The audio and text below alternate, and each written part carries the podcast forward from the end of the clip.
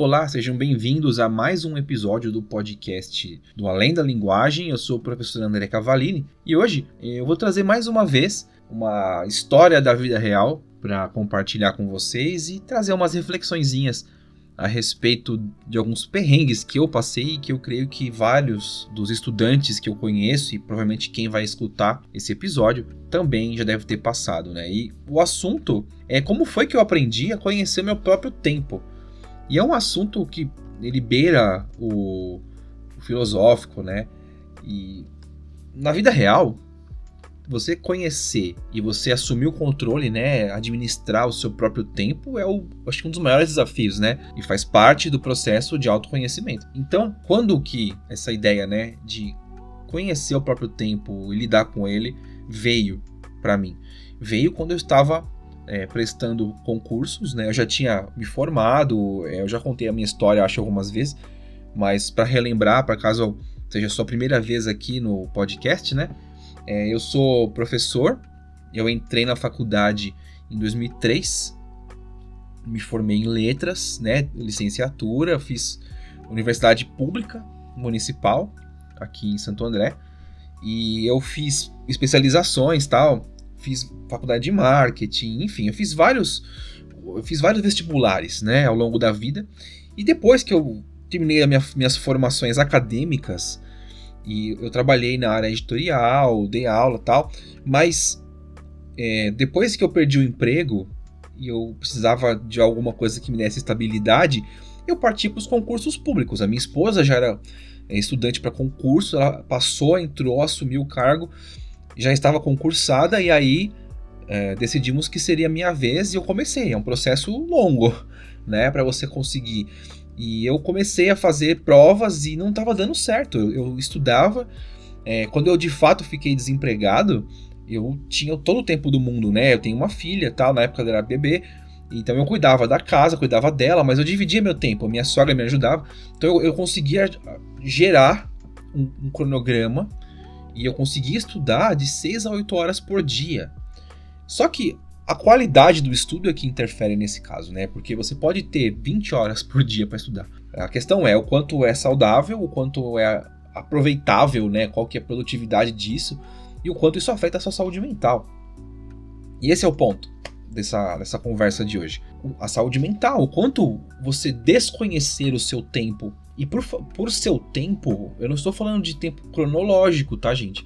É, a ideia aqui da palavra tempo é o processo, o teu caminho, o teu jeito de, de ser, de aprender, de lidar e o tempo, claro, o cronológico que você tem disponível para conciliar e fazer isso acontecer. E entender essa equação nem sempre é fácil. Nem sempre é uma, é uma coisa simples que você já observa e já dá certo logo de cara. Claro que existem casos em que você vai conseguir fazer logo de cara um bom cronograma, uma boa é, estrutura, um bom planejamento com técnicas e monitoramento adequados que você vai ter um resultado, né, em pouco tempo. Então é ótimo se isso acontecer. Agora, a partir do momento em que você começa sozinho e você começa a tropeçar, a sua confiança fica abalada. E aí você começa a perder rendimento também. Então, se o cronograma não funcionava o seu tempo ali, né, o, literalmente o cronograma de horas não estava funcionando e você não conseguia aproveitar e transformar o estudo em conhecimento e isso em estratégia de prova, pronto, né? Você já começa a desmoronar.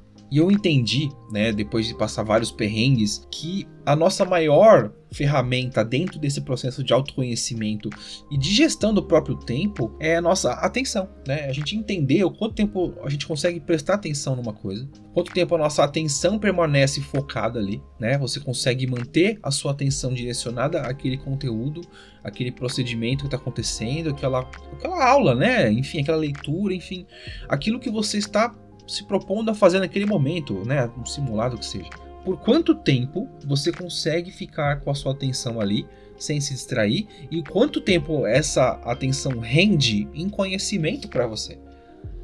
Né? E isso a gente vê vários modelos de, de estratégias, né? A gente vê flashcards, a gente vê resumos, a gente vê a separação do tempo em, em frações, né? O Pomodoro, enfim, você tem diversos recursos aí para estudar e para controlar o seu tempo que vão te ajudar a chegar nesse ponto. Mas a questão é, não existe um padrão. Por mais que existam pessoas parecidas, com jeitos de pensar, de agir parecidos, uh, cada um tem o seu tempo, cada um tem a sua estrutura cerebral, o seu conhecimento de um mundo, né? a sua experiência de vida, e isso influencia muito no controle da atenção.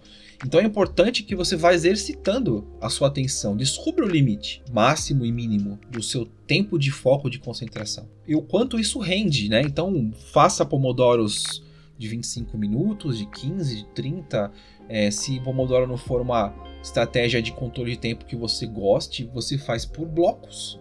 Né? Você bloca sua aulas, suas aulas, né? a sua matéria ali, e você põe sequências, né? respeitando um limite com intervalos de descanso.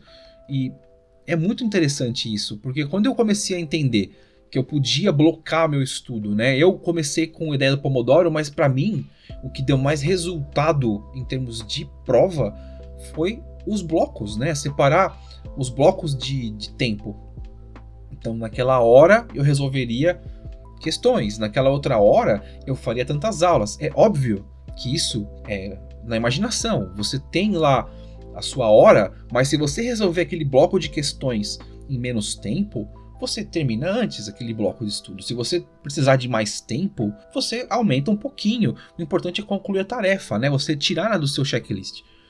E as aulas a mesma coisa, né? Você se for ver aulas gravadas, por exemplo, que era o meu caso, aulas assíncronas são assim, elas têm umas têm 15, outras 20, outras 30, enfim, cada uma tem o seu tempo, né? Então você coordena para que os assuntos não fiquem inacabados. Porque a sensação de inacabado ela te perturba, né? E ela dificulta, torna muito mais difícil o registro daquela aula, daquele conteúdo, né? Então é importante. Outra coisa que me trouxe esse autoconhecimento sobre o meu próprio tempo foi entender os meus pontos de dificuldade.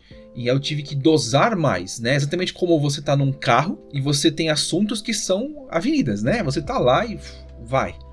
Tem assuntos que são subidas, né? São aquela ladeira que você tem que subir que tem que pôr na primeira marcha e fazer força para poder conseguir chegar no topo. Então é isso. Eu acho que a questão toda é quando você entende que você tem um processo seu, que você tem um tempo de atenção seu. E você tem horários que são teus, né? Você tem, se você trabalha, se você estuda, se você não tá ainda concluído o seu ensino médio, né? Se está no terceirão ou no segundão, que seja, não importa. Você tem o seu tempo, o seu prazo, você tem o seu momento e você tem a sua atenção. Então cada um vai ter o seu jeito de lidar com aquilo. E aí, você entendendo isso, você vai passar para a segunda fase, que é você entender os assuntos de maior dificuldade. Você fala assim, professor, como é que eu consigo entender isso? Simulando. Faça simulados, faça questões. Né? Óbvio que o teu feeling, né, a, tua, a tua percepção sobre o teu rendimento vai te ajudar com isso. Você vai saber, poxa, eu sou uma pessoa que tem muito mais facilidade em humanas, então exatas costuma ser mais difícil. Ah, eu sou mediano em tudo, então você vai dosando o, o seu cronograma de acordo com isso. E aí você transforma as suas aulas em, em revisões para aquelas matérias que são mais fáceis para você, né, para você digerir, por assim dizer. E as matérias que você tem que ter mais atenção, precisar de mais detalhes, você põe horários em que a sua concentração está maior, né? Então você vai dosando aí o seu tempo. E isso é muito interessante, porque isso te dá um autoconhecimento e isso empodera a gente, sabe? Quando você tem esse senso de ser, conhecer quem você é, saber o seu limite e falar, nossa, eu sei que eu vou bem nessa matéria, então eu não preciso, não preciso tanto tempo naquilo, eu sei que na prova eu posso deixar essa essas questões para depois, sabe? Você, isso afeta a sua estratégia. E aí você vai ter que experimentar. E aí, quando você percebe, né, você consegue depois de um tempo olhar para esse conteúdo todo, né, que se resume ao seu próprio tempo, e você fala assim: "Nossa, eu entendi como eu funciono". Aí você assume o controle. E aí a ansiedade demora mais para te acertar, o estresse fica mais sob controle, você passa a dominar essa máquina incrível que é o teu cérebro. E por favor, não tenha a crença de que você não é capaz de fazer isso. Talvez o seu tempo seja diferente do meu, mas você pode. É uma questão de achar o melhor caminho, achar o melhor modo de fazer isso ser verdade. Entende?